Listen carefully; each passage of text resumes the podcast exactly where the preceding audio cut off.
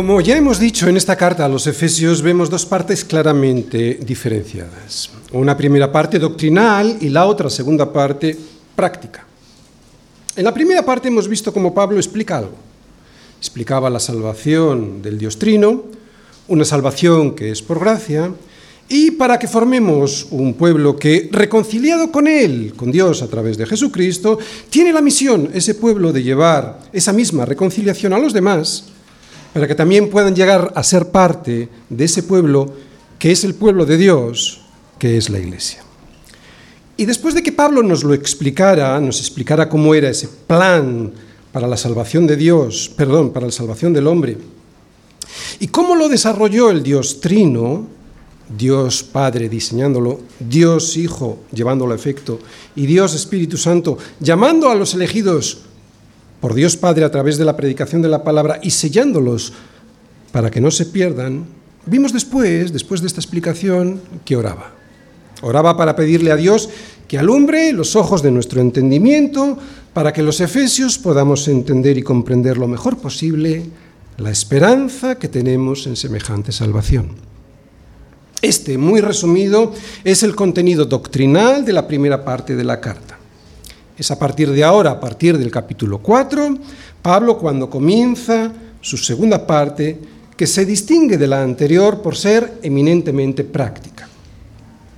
Por eso el nexo de unión de ambas partes, teórica, capítulos 1, 2 y 3, y práctica, capítulos 4, 5 y 6, comienza con un pues. Versículo 1. Yo pues, preso en el Señor, os ruego que andéis como es digno de la vocación con que fuisteis llamados. O sea, que después de haber entendido quién es Dios y su gracia, y quién soy yo y mi necesidad de esa gracia, lo que ahora viene es la consecuencia lógica. Ando conforme a la vocación con la que fui llamado. Este pues del pasaje que ya vimos en profundidad el domingo pasado es la unión entre la puerta estrecha de entrada por la que hay que entrar y el camino angosto por el que hay que andar.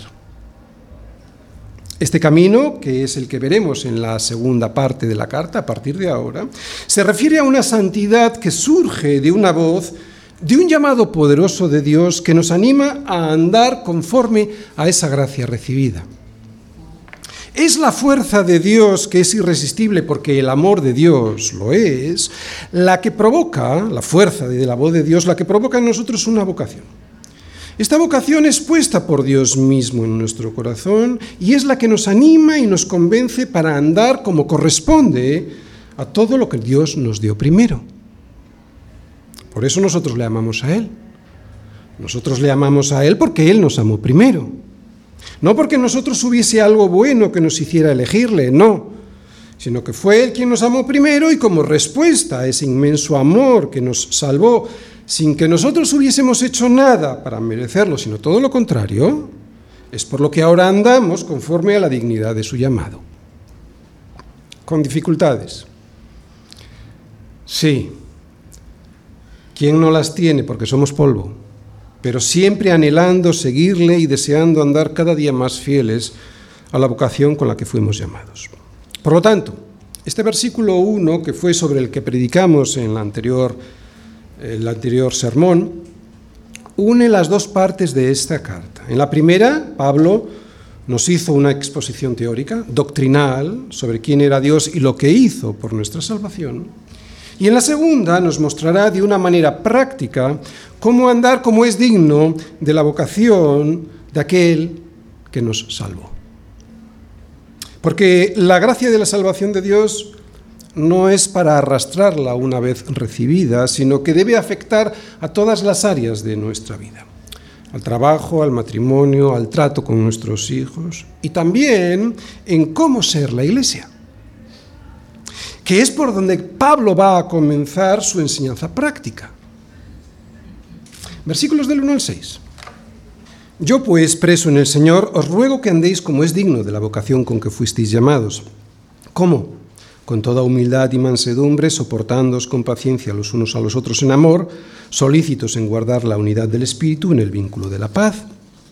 Un cuerpo y un espíritu, como fuisteis también llamados en una misma esperanza de vuestra vocación un Señor, una fe, un bautismo, un Dios y Padre de todos, el cual es sobre todos y por todos y en todos. La unidad de la Iglesia, ¿qué significa y su importancia?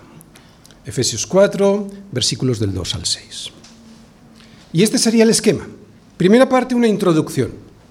Segunda parte, ¿qué es unidad en el Espíritu? Y aquí lo vamos a ver en el versículo 3, en la primera parte. Tercera parte, ¿cómo llevarla a cabo esta unidad? Versículos del 2 al 3. Y cuarto, el fundamento de la unidad, versículos del 4 al 6. Vamos a ver una introducción. El asunto de la unidad entre los cristianos siempre fue importante, porque si no lo hubiera sido, Pablo no habría escrito sobre ello, y además es que lo ha hecho al principio de esta sección, de la sección práctica, por lo tanto es algo importante. Con esto quiero decir dos cosas. Primero, que hay que estar atentos a este tema para no despistarse, sabiendo que la unidad es muy valiosa para el Señor. Y segundo, que tiene relación con el primer punto, que precisamente por eso, por ser muy valiosa, es por lo que el diablo va a intentar que fallemos y confundirnos sobre qué es de verdad la unidad en el Espíritu.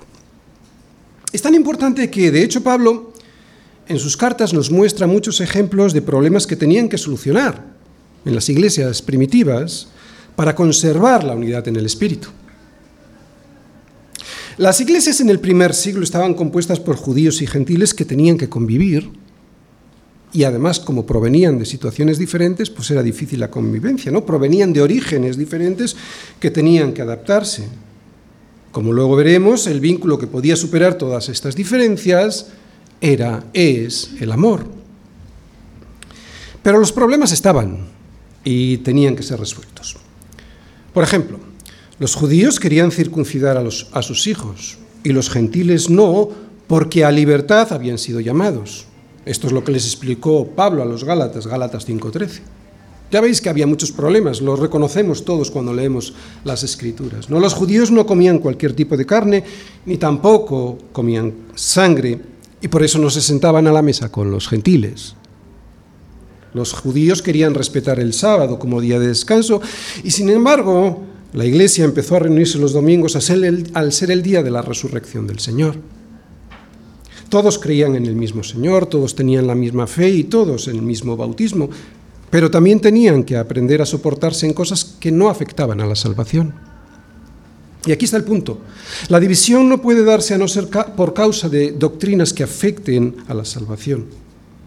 Mientras tanto, si no afectan a la salvación, entonces tenemos que luchar para conseguir erradicarlas. Mientras tanto, digo no. ¿Por qué? porque el cuerpo es uno, aunque haya diferencias entre los miembros. Por eso hay que distinguir lo importante de lo que no es. Lo importante de lo que no lo es, porque las diferencias sobre cuestiones accesorias en la Iglesia siempre van a estar. En el día de hoy muchos, especialmente los católicos, nos ah, acusan de división y de faltar a este mandato del Señor. Luego veremos lo que realmente es la unidad en el espíritu del que habla Pablo aquí. Pero lo que ellos ven son distintas iglesias con diferentes nombres y que todos ellos se llaman iglesia evangélica o iglesia protestante. Bueno, pues si ese es el problema, ellos también tienen multitud de grupos diferentes que opinan lo mismo en algunos temas. Y es que al igual que en nosotros están los bautistas, los bautistas reformados, los presbiterianos, los metodistas, pentecostales y más, pero todos dentro de la Iglesia de Jesucristo, también entre ellos encontramos diferentes órdenes religiosas que no opinan lo mismo y nadie dice que están divididos, aunque tienen diferencias entre ellos como las tenemos entre nosotros. Por ejemplo, nosotros, entre nosotros tenemos diferentes maneras de gobierno de la Iglesia, o de liturgia o forma de bautismo. No digo el fondo del bautismo, sino la forma.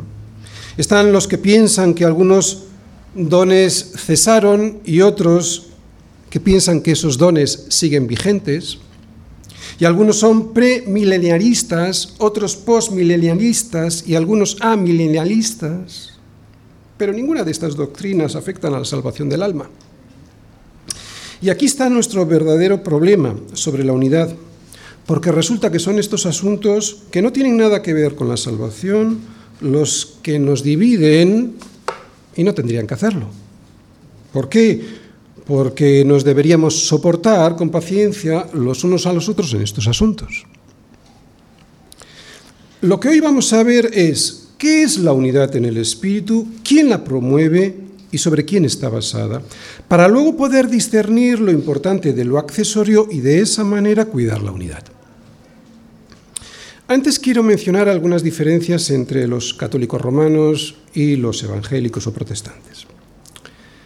Las diferencias entre evangélicos y católicos surgen de algo que nosotros consideramos muy grave. Los católicos están ligados al Papa de Roma y su magisterio, y nosotros a Cristo y su palabra. Por eso las diferencias entre ellos las dirime el Papa y su magisterio, y las nuestras, las diferencias entre nosotros, las dirime Jesucristo mismo como cabeza que es de la Iglesia y lo hace a través de su palabra y del Espíritu Santo. Para nosotros la única verdad, eh, la única verdadera autoridad apostólica está aquí. Aquí está la autoridad apostólica, en la Biblia. Esta es la autoridad apostólica y no en un supuesto vicario de Cristo sobre la tierra, cuya infalibilidad fue establecida, curioso, por el Concilio Vaticano I tan solo hace unos 140 años, en 1870. La diferencia entre la unidad de ellos y la nuestra es que la de ellos viene creada e impuesta desde fuera, y la nuestra ya viene dada desde dentro y la promueve el Espíritu Santo. Lo vamos a explicar. Lo que Pablo nos va a decir es que la unidad la crea el Espíritu Santo. Nos viene dada por Él. Nosotros solo tenemos que guardarla. La unidad no viene desde fuera, tiene que venir desde dentro. No la puede imponer nadie desde fuera, un hombre que se cree infalible cuando habla ex cátedra y que obliga, obliga a esa unidad a través de una estructura jerárquica. No, esa jamás será una verdadera unidad. Esta es una unidad obligada desde fuera. Desde dentro es diferente. Es el Espíritu Santo quien crea la unidad y la impulsa entre los suyos. Lo que tenemos que hacer nosotros, ya que la ha creado el Espíritu Santo, es no quebrarla, no estropearla. Lo que tenemos que hacer es guardarla. No somos nosotros quienes la creamos y la imponemos sin discusión alguna. Eso no es unidad. Por eso tenemos que mirar muy bien qué es lo que dice la palabra de Dios en temas de fe y conducta, especialmente lo que nos dice Pablo en esta sección de la carta, para no quebrar esa unidad que ya está dada y de esa manera poder caminar como es digno de la vocación con la que fuimos llamados. Muchas veces los evangélicos estamos divididos y tenemos que procurar que no haya esta división, pero esta división no es por temas que afecten a la salvación. Mirad, si ahora en nuestra iglesia entrara algún hermano de cualquier otra denominación diferente a la nuestra, y de hecho hay algunos que nos visitan hoy, o alguien nos está escuchando por internet y le preguntamos si cree que Dios es la verdad misma y que dice solamente verdad, que Él se reveló a través a este mundo, a, través, a este mundo perdido a través de Jesucristo. Que Jesucristo es el creador y Señor, redentor y juez. Que las sagradas escrituras son el testimonio de Dios acerca de sí mismo. Que solo en Jesús encontramos salvación a través de la fe en él, no por obras para que nadie se gloríe.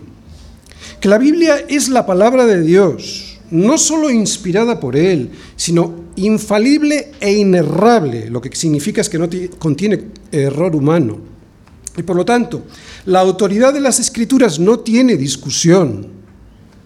Si le preguntamos que el autor de las escrituras es el Espíritu Santo y que por lo tanto es Él quien autentifica en nuestro propio espíritu, por medio de su testimonio, esa validez, y es Él quien abre nuestro entendimiento para poder entender las escrituras. Él, no nadie desde fuera. Es Él, Él quien abre el entendimiento para que las podamos comprender. Si le preguntamos si cree que existe un cielo y un infierno y que ahora mismo Jesucristo está en los cielos, en la gloria, a la diestra del Padre, y que Jesucristo regresará por los suyos para llevarlos con Él. Si todo esto que le preguntamos lo cree, entonces la desunión de la que se nos acusa y que nosotros muchas veces nos creemos no existe. Esta, lo que acabo de mencionar antes y algunos puntos más, esta es la unidad en el espíritu, la verdadera. Esa. Una unidad que a veces no se ve, pero que siempre está, porque no somos nosotros las, la que lo creamos, la unidad, es el Espíritu Santo quien lo hace. Lo que nos pide Pablo a través de esta carta es que no la destrocemos. Ya viene dada. Una cosa es diversidad y otra cosa muy diferente es desunión. Por eso tenemos que estar muy atentos a esta enseñanza que hoy Pablo nos va a dar a través de estos versículos. ¿De acuerdo? Segunda parte. ¿Qué es unidad? ¿Qué es unidad en el espíritu? Solícitos en guardar la unidad del espíritu. En la introducción ya he adelantado la respuesta a esta pregunta, pero ahora la vamos a sustentar en estos versículos del 2 al 6. Hemos dicho que la unidad no la creamos nosotros porque ningún esfuerzo nuestro podrá crear la unidad que ya nos viene dada por el Espíritu Santo. Es lo que vemos en la palabra que yo he subrayado. Guardar. Cuando a ti te mandan guardar algo es porque previamente te lo han dado. Pues es lo que nos dice Pablo, que guardemos algo, la unidad, una unidad que es del Espíritu Santo y no nuestra. Otra vez, Pablo no nos exhorta a los efesios a hacer la unidad, sino a guardarla. Guardar es algo que se hace de forma activa, es cierto, no pasiva.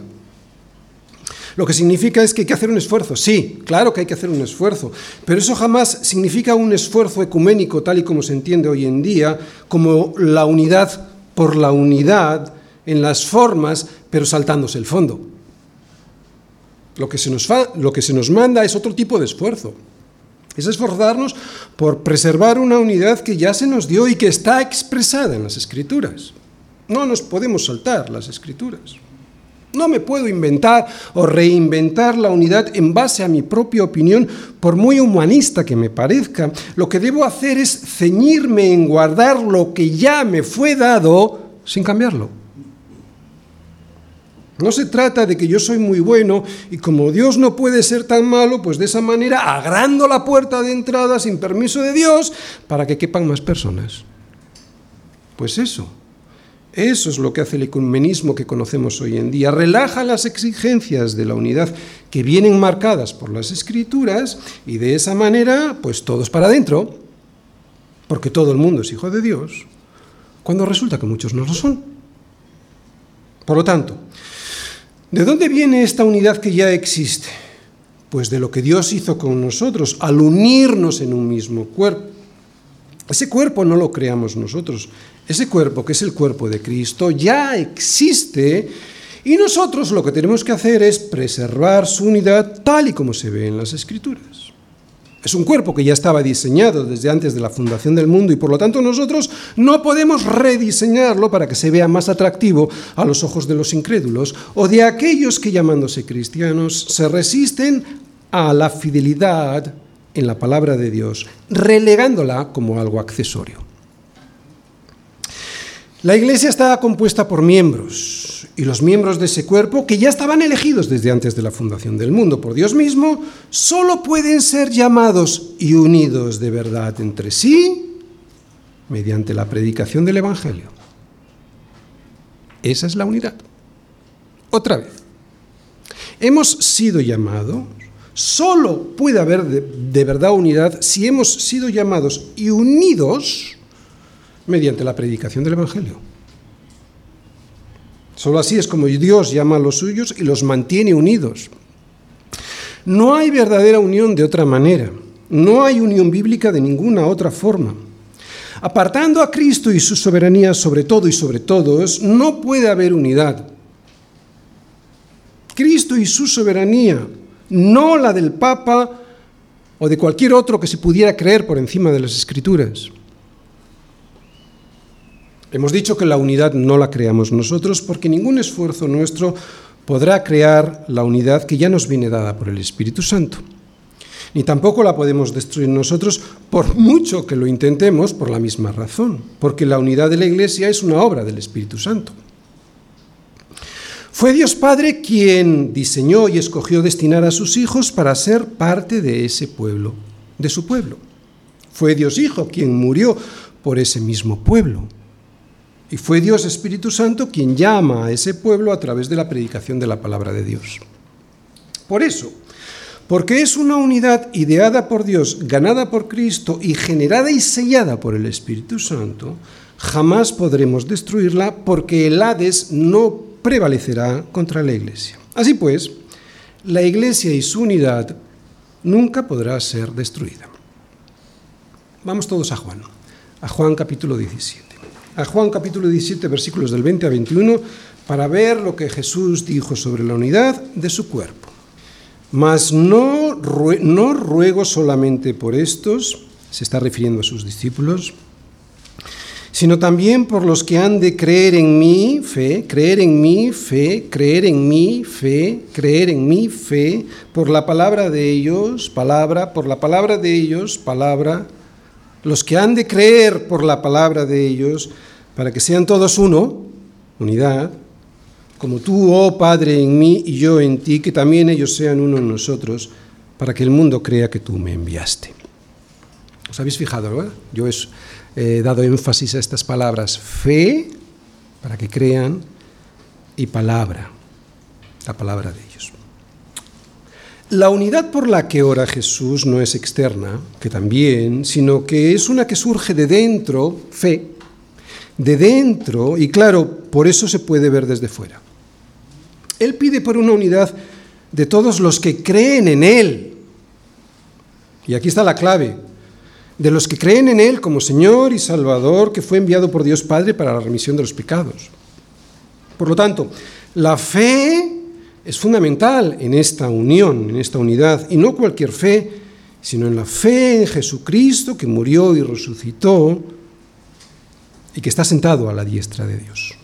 Fe, fe habla de una unidad basada en la fe en Jesús y también en la palabra. Este Jesús vivo y que vive en las personas y no otro simplemente ritual y religioso, es el que se manifiesta en la vida de las personas cuando lo mostramos por la palabra de ellos. Palabra de ellos. Y esta palabra de ellos, de la que hablaba Jesús, no es otra cosa que la que está reflejada en la palabra de Dios. Ese es el fundamento apostólico, la palabra de ellos. Y está manifestada en las escrituras. Esta palabra de ellos no es otra cosa que el fundamento apostólico escrito sin error en la palabra de Dios. ¿De acuerdo? La palabra de ellos, aquí la tenemos. Y la transmitimos, evidentemente, pero la palabra de ellos. Es esta, eh, lo, que nosotros tenemos que transmitir es la base de la unidad y no en una opinión subjetiva y que hierra de cualquier ser humano, ¿de acuerdo? Por muy papa que sea. Por eso Pablo dice que la fe es por el oír y el oír por la palabra de Dios. ¿Os dais cuenta? Fe y la palabra. De ahí vendrá la unidad. Es la palabra de ellos, reflejada sin error en las escrituras, y que es la que nosotros tenemos que transmitir, la que dará la unidad. Por lo tanto, para que la unidad de la Iglesia sea cierta, ha de surgir del Espíritu Santo, que nos da la fe, y estar basada únicamente en la palabra de Dios. Por eso negamos que los credos de la Iglesia, los credos de la Iglesia, por muy acertados que sean, por muy acertados que sean, y los hay, o los concilios, o las declaraciones de cualquier ser humano, negamos que tengan igual o mayor autoridad que la autoridad de la Biblia, que es lo que afirman los católicos. Por eso la unión de la que habla Pablo, pues con ellos no es posible. ¿Se puede tener otro tipo de asociación para colaborar en asuntos que no sean comunes? Sí. Pero esta unión que vemos aquí, esta unión es imposible. Y es imposible porque la unión ya está hecha. Porque Dios en Cristo, de ambos pueblos, judíos y gentiles, hizo uno. Y esto lo que significa es que la unidad ya está hecha, hizo un pueblo. Ya lo ha hecho él, el pueblo. Así que la unidad de la iglesia no la podemos hacer, porque ya está hecha. Tampoco la podemos destruir, porque la ganó Cristo. Pero sí que la podemos y debemos promover, que es lo que Pablo nos anima a hacer cuando dice que la guardemos. Por lo tanto, cuidar la unidad, eso es lo que debemos hacer. Pero aquí viene el problema. ¿Cómo? Pues mostrando en la práctica lo que ya existe en el espíritu, ¿no? sin interferencias de nuestra propia opinión. Tercera parte, ¿cómo llevarla a cabo? Con toda humildad y mansedumbre, soportándoos con paciencia los unos a los otros en amor, solícitos en guardar la unidad del espíritu en el vínculo de la paz. He puesto eh, no en negrita guardar la unidad del espíritu porque eso es lo que hemos visto en la segunda parte, ¿de acuerdo? Por eso lo he sacado de aquí, porque ya lo hemos visto antes. Vamos a ver, diferencias siempre va a haber, ¿verdad? Siempre.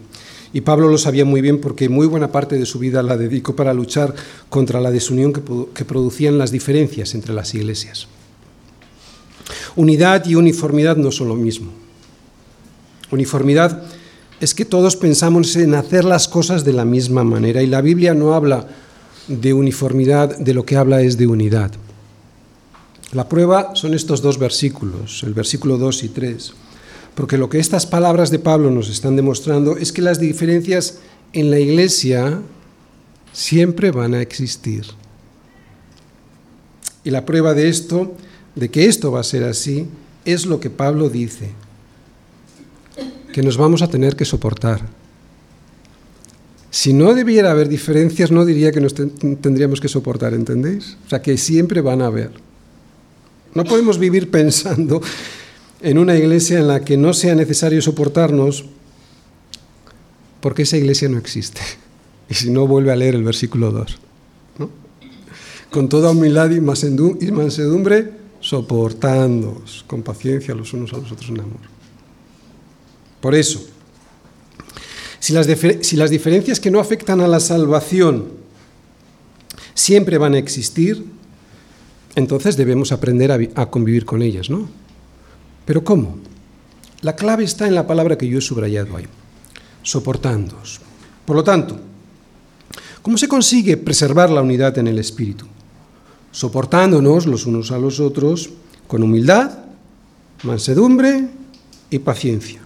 Y todo ello ligado por el amor que es el vínculo perfecto. Ahí pone paz, pero el amor también viene en el versículo 2.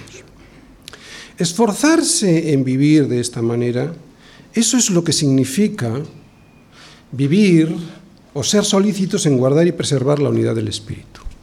Ahora lo explicamos.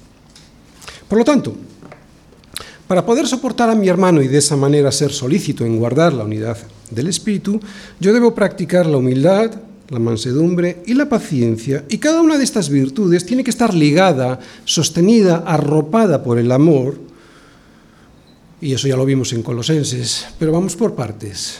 Humildad. Vamos a ver, la humildad no es andar por el mundo arrastrándose como si no nos mereciéramos nada, que no nos lo merecemos, pero sino con la alegría del que se ha dado cuenta de que todo lo que tiene y es depende y se lo debe a la gracia de Dios, que es muy diferente. Es importante tener presente siempre, a cada segundo de nuestra vida, que los dones que tenemos no son para encumbrarnos, sino para sostener a los demás en la iglesia y servirles. Cualquier don, cualquier don, pero especialmente aquellos dones que son más visibles porque están cara, al, cara a nuestros hermanos, cualquier don, digo, es susceptible de que lo usemos para hinchar nuestro ego. Por eso tenemos que tener siempre presente el ejemplo de la humildad de Jesús. Estamos hablando de la humildad. ¿De acuerdo? ¿Cómo nos podemos soportar? Primero, siendo humildes. Pablo también se lo explicó a los corintios de la siguiente manera. En 2 Corintios 4:5 él dice, porque no nos predicamos a nosotros mismos, sino a Jesucristo como Señor, Jesucristo como Señor y a nosotros como vuestros siervos, por amor de Jesús. ¿Os habéis fijado? Está, es muy sutil, pero ¿qué predicaban a Jesús como el Señor? Y también se predicaban a ellos, pero como siervos. Como siervos del Señor. Es importante recordar esto, ¿no? Que muchos ya sabemos, 2 Corintios 4.5 y 1 Corintios 4.7 también. Porque ¿quién te distingue? ¿O qué tienes que no hayas recibido? Y si lo recibiste, ¿por qué te glorías como si no lo hubieras recibido?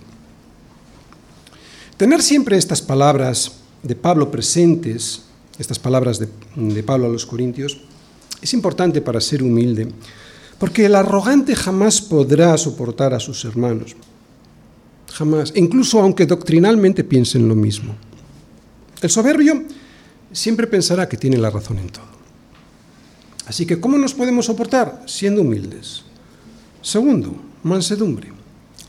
La mansedumbre es responder con amabilidad, con dulzura y ternura a mis hermanos, aun cuando yo no esté de acuerdo con ellos. Por lo tanto, para ser manso, primero hay que ser humilde. Por eso dice primero humildad, luego mansedumbre. Muchas de las divisiones que surgen en los temas que no afectan a la salvación las provoca la falta de mansedumbre que proviene de la soberbia, ¿no? ¿Cómo? Al responder bruscamente al otro sin la mansedumbre de escucharle. Así pues, la mansedumbre surge de la humildad que quiere y hasta desea escuchar al otro, por eso lo puede soportar. Paciencia. El término que Pablo usa aquí en su raíz etimológica significa resistir, ser lento en la respuesta, tener aguante. Por lo tanto, ser paciente con mi hermano significa que puedo ver lo que Dios está haciendo con él, aunque todavía le vea muy lejos de la meta. Por eso le aguanto y le soporto. Y lo puedo hacer, puedo ser paciente con mi hermano, si veo que yo también estoy muy lejos de la meta, si veo la paciencia que Dios ha tenido y todavía tiene conmigo, si soy capaz de ver a mi hermano como a mí mismo me ve el Señor, como una obra en proceso de aprendizaje y mejora, entonces, entonces podré tener con él la misma paciencia que Dios tiene conmigo. Así pues, la paciencia, al igual que la mansedumbre, surge de una humildad que me hace ver quién soy realmente. Por eso puedo responder con paciencia esperando tiempos mejores. ¿De acuerdo? Esperando tiempos mejores. Y tienen que venir, claro. La paciencia se, se pone a prueba, sobre todo en tiempos difíciles. Es muy fácil ser paciente cuando todo va bien, pero no cuando las cosas pintan feo. Bien, hemos comenzado eh, explicando estos versículos diciendo que la clave de la unidad está en la palabra soportándoos. Y hemos dicho que también lo conseguimos, o sea, soportarnos en la iglesia cuando ponemos en práctica que la humildad, la mansedumbre y la paciencia, si es que todo ello va ligado con el amor. ¿Por qué? Porque es el, el vínculo perfecto. Sin amor es imposible tener humildad, mansedumbre y paciencia de verdad serán un sucedáneo, pero son imposibles sin el amor. Es lo que vimos cuando vimos la carta a los colosenses. Es lo que Pablo les dijo a los colosenses, que sobre todas estas cosas, después de, haberle, después de haberse vestido de humildad, de paciencia y mansedumbre, sobre todas estas cosas se tenían que vestir de amor, que es el vínculo perfecto, ¿verdad? Lo vimos como una capa que arropaba, que cubría todo ese vestido. Es un amor que trae la paz, por eso es el vínculo perfecto. Solo el amor trae la paz y solo cuando se vive en paz puede haber unidad. Por eso la paz, el amor, es el vínculo perfecto. ¿Qué es un vínculo? Un vínculo es algo que une una cosa a otra para hacerla una. Cuando yo coso un bolsillo a una chaqueta, lo que hago es unir con un hilo ese bolsillo a esa prenda. Antes eran dos cosas desunidas y que por eso no se ayudaban. Pero ahora están juntas formando parte de lo mismo, que tienen el mismo propósito. Ser una, presa, ser una prenda más valiosa que la anterior y que sirve mejor a los intereses del que usa esa chaqueta. En nuestro caso, sin ese hilo, Sin ese vínculo que es el amor que trae la paz, la iglesia no puede estar verdaderamente unida. La paz, que es el vínculo que aquí aparece, no será un verdadero vínculo si no surge del amor. ¿De acuerdo? La paz verdadera viene del amor. Para que la paz sea estable, ha de surgir del amor ágape, que muchos conocemos porque ya conocemos 1 Corintios 13, ¿verdad? Pero vamos a volver a 1 Corintios 13 para verlo. Versículos del 4 al 8. Lo leemos. El amor es sufrido, es benigno, el amor no tiene envidia, el amor no es jactancioso, no se envanece, no hace nada indebido, no busca lo suyo, no se irrita, no guarda rencor, no se goza de la injusticia, mas se goza de la verdad. Todo lo sufre, todo lo cree, todo lo espera, todo lo soporta. El amor nunca deja de ser. Es este amor el que trae la paz que une a la iglesia. Tener paz en la iglesia no significa que estemos todos de acuerdo en todo con el resto de los hermanos, lo que significa es lo que acabamos de leer. ¿Qué significa? ¿Qué significa tener paz en la iglesia? Significa que sufriré por la unidad. Significa que seré benigno, o sea, que tendré delicadeza, que seré afable por la unidad. Significa que no tendré envidia para preservar la unidad, que no seré jactancioso para cuidar la unidad que no me envaneceré para sostener la unidad, que no haré nada indebido para no quebrar la unidad, que no buscaré lo mío para no romper la unidad, que no me irritaré con los demás por el bien de la unidad, que no guardaré rencor para soportar la unidad, que me gozaré de la verdad, no de las injusticias. ¿Por qué? Por amor a la verdad, a, perdón, a la unidad y que todo lo esperaré y que todo lo soportaré para que la unidad en la iglesia llegue a ser duradera. Practicar esto, esto es ser solícito en guardar la unidad del espíritu en el vínculo de la paz. ¿De acuerdo? Recordad, la unidad está hecha, yo no tengo que esforzarme por conseguirla, ya está hecha. Eh, lo que tengo que hacer es, es esforzarme para no estropearla. Cuarta parte el fundamento, el fundamento de la unidad. Un cuerpo y un espíritu, como fuisteis también llamados en una misma esperanza de vuestra vocación. Un Señor, una fe, un bautismo. Un Dios y Padre de todos, el cual es sobre todos y por todos y en todos. El motivo, la causa, la razón, el fundamento por el cual la Iglesia está unida y nosotros debemos conservar esta unidad es la acción conjunta del Dios Trino. El agente es Dios, el Dios trino. Por eso es que al igual que Dios, al igual que Dios, la iglesia es una, aunque sean tres personas. Lo que nos hace eso es ser un cuerpo, aunque haya diferentes miembros. ¿Te das cuenta cómo lo explica Pablo? Con la Trinidad. Dios Espíritu, ahora lo dice al revés que en, el primer, en la primera parte, hablaba Dios Padre, Dios Hijo, Dios Espíritu Santo, ahora empieza por Dios Espíritu Santo. Es Él quien nos llama para ponernos como miembros del mismo cuerpo. Estemos donde estemos, vivamos donde vivamos y seamos de la denominación que seamos, somos colocados en un mismo cuerpo. Aunque pertenezcamos a iglesias o denominaciones diferentes, es un mismo cuerpo. Y esta labor la hace el Espíritu Santo.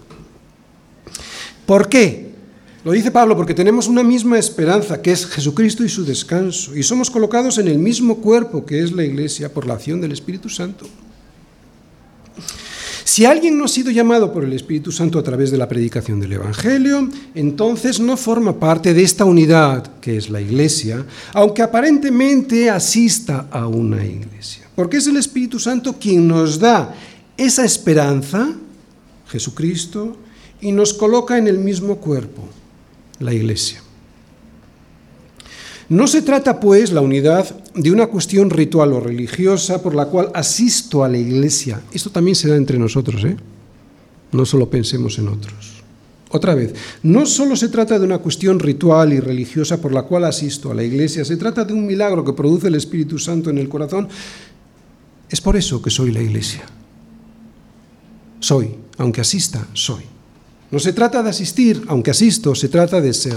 Y ese ser parte de la iglesia lo produce el Espíritu Santo al colocarnos en un mismo cuerpo con otros que son diferentes.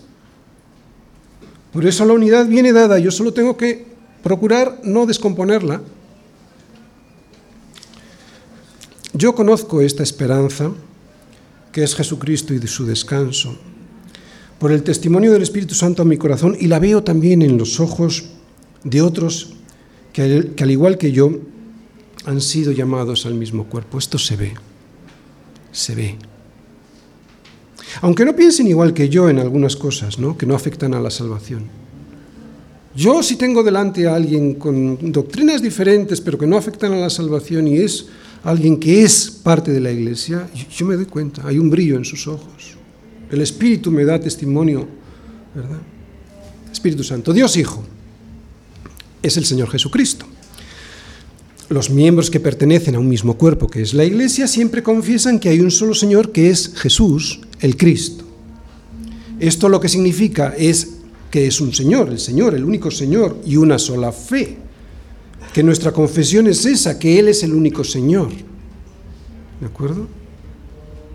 Por eso nuestro bautismo también es uno, aunque unos lo hagan de una forma y otros de otra. El bautismo interior que es el que hace Dios al circuncidar nuestro corazón, ese es el único y el mismo, aunque el exterior se haya hecho de maneras diferentes. Esto tiene mucha importancia siempre que haya creído en Jesús como su Señor y Salvador y que haya sido bautizada esa persona en agua y en el nombre del Padre, del Hijo y del Espíritu Santo. ¿De acuerdo? En algunas iglesias, cuando hay alguien que llega eh, de otra y para permitirle ser miembro, le obligan a bautizarse de nuevo. Mm, el versículo 5 nos dice que eso no es necesario. Eh, Pablo nos dice que todos somos bautizados en el mismo bautismo si creemos en el mismo Señor. Hemos de recordar que el bautismo no imprime carácter, no crea carácter como dice la Iglesia Católica Romana imprimir carácter cuando bautizan a los niños. ¿no? Esto es lo que quiere decir que cuando uno llega a formar parte del cuerpo de Cristo, porque se bautiza, ¿no? por eso bautizan a los infantes, bautizan a los infantes y en ese momento ese bautismo, aunque no hayan creído en nada, crea carácter. O sea, les hace carácter de cristiano, por lo tanto son salvos, son parte del cuerpo de Cristo. ¿no? Esto no lo dicen porque muchos de ellos se separan y no siguen en la iglesia, de hecho la inmensa mayoría, pero no dicen que no son la iglesia, para ellos siguen siendo la iglesia, pero están fuera de la iglesia, ¿no? Sin embargo, no es así. Nosotros lo que podemos ver en la Biblia es que el bautismo es la forma exterior de lo que previamente ha ocurrido en el corazón. ¿Cuál es lo que ha ocurrido en el corazón? La circuncisión del corazón, ¿verdad? El corte en la carne inservible para poder vivir en el Espíritu. Y Dios Padre, ahora también habla de Dios Padre, es Padre de todos, sobre todos, por todos y en todos. Y está hablando de la iglesia, ¿de acuerdo? Es Padre de todos, evidentemente de todos los que el Espíritu Santo ha llamado y sellado y que creen en el Señor Jesús como su Señor y Salvador. Por lo tanto, no todos son hijos de Dios. Dios está sobre todos. Lo que significa es que Dios es soberano sobre todos, especialmente sobre sus hijos. Nadie se puede burlar a Dios, nadie puede burlar, a Dios. No os engañéis, Dios no puede ser burlado porque Él es soberano de todos, sobre todos, Dios es por todos. Evidentemente aquí sigue, hablando de la iglesia y de su unidad. Y lo que esto significa es que a todos en la iglesia Dios nos quiere usar como instrumentos para su gloria. Por eso cuando nos dejamos usar por Él, esto nos bendice a todos. Por eso Él dice que es por todos, por todos. Él quiere que esté que, todos estén eh, siendo instrumentos de Él, no solo unos cuantos. Dios quiere usar a todos en su iglesia. Y Dios es en todos, se entiende muy fácil, lo que significa esto es que Dios habita en todos sus hijos. De ahí la unidad de la iglesia. Estas tres hebras, Dios Padre, Dios Hijo y Dios Espíritu Santo, forman un solo hilo. Por eso adoramos a un solo Dios, no a tres. El Dios trino es la causa, el motivo, la razón y el fundamento por el cual la Iglesia está unida y es un solo cuerpo. Y esto ya lo hemos visto al inicio de la carta, cuando Pablo nos explicaba que las tres personas de la Trinidad se adjudicaban tres papeles diferentes en la salvación del hombre, pero eran uno. Dios Padre en la elección, Dios Hijo en la redención y Dios Espíritu Santo en el llamamiento y santificación. Pero los tres cooperan en unidad y nunca con propósitos diferentes o propósitos que entren en conflicto. ¿Por qué? Porque son uno. Esto es lo que Pablo nos quiere explicar. Es un buen ejemplo este de la unidad de la Iglesia que Dios quiere que preservemos siendo solícitos en guardarla. Cristo solamente tiene un cuerpo y ese cuerpo que es la Iglesia tiene una sola esperanza, que es Cristo y su descanso, una sola fe, que está puesta en ese Cristo y en ese descanso, y un solo bautismo por el que todos los que tenemos esa fe y esa esperanza hemos sido bautizados. Termino. Tenemos que soportarnos los unos a los otros porque no vamos a coincidir en todo aquello que no es fundamental para la salvación. Y Dios lo permite porque es bueno para nosotros, porque de esa manera es como podremos poner en práctica la humildad, la mansedumbre y la paciencia, con el amor y su paz como vínculo. Y como esto va a ser así siempre, o sea que va a haber diferencias, es porque las diferencias de opinión no son malas en sí mismas. Si, no, Dios no lo hubiese permitido. Por lo tanto, no son malas en sí mismas si consiguen el propósito de que trabajemos con solicitud en promover la unidad. Cuando dos miembros de diferentes iglesias o incluso de la misma iglesia, aunque esto no suele ser habitual, dos miembros de diferentes iglesias difieren sobre cuestiones que no afectan a la salvación y se soportan en amor, lo que están haciendo es conservar la unidad que no uniformidad con la que Dios ha diseñado su iglesia. Pues es esta unidad en la diversidad el motivo por el cual estos dos miembros de la iglesia continúan considerándose hermanos, aunque difieran en la forma de abordar ciertos temas doctrinales.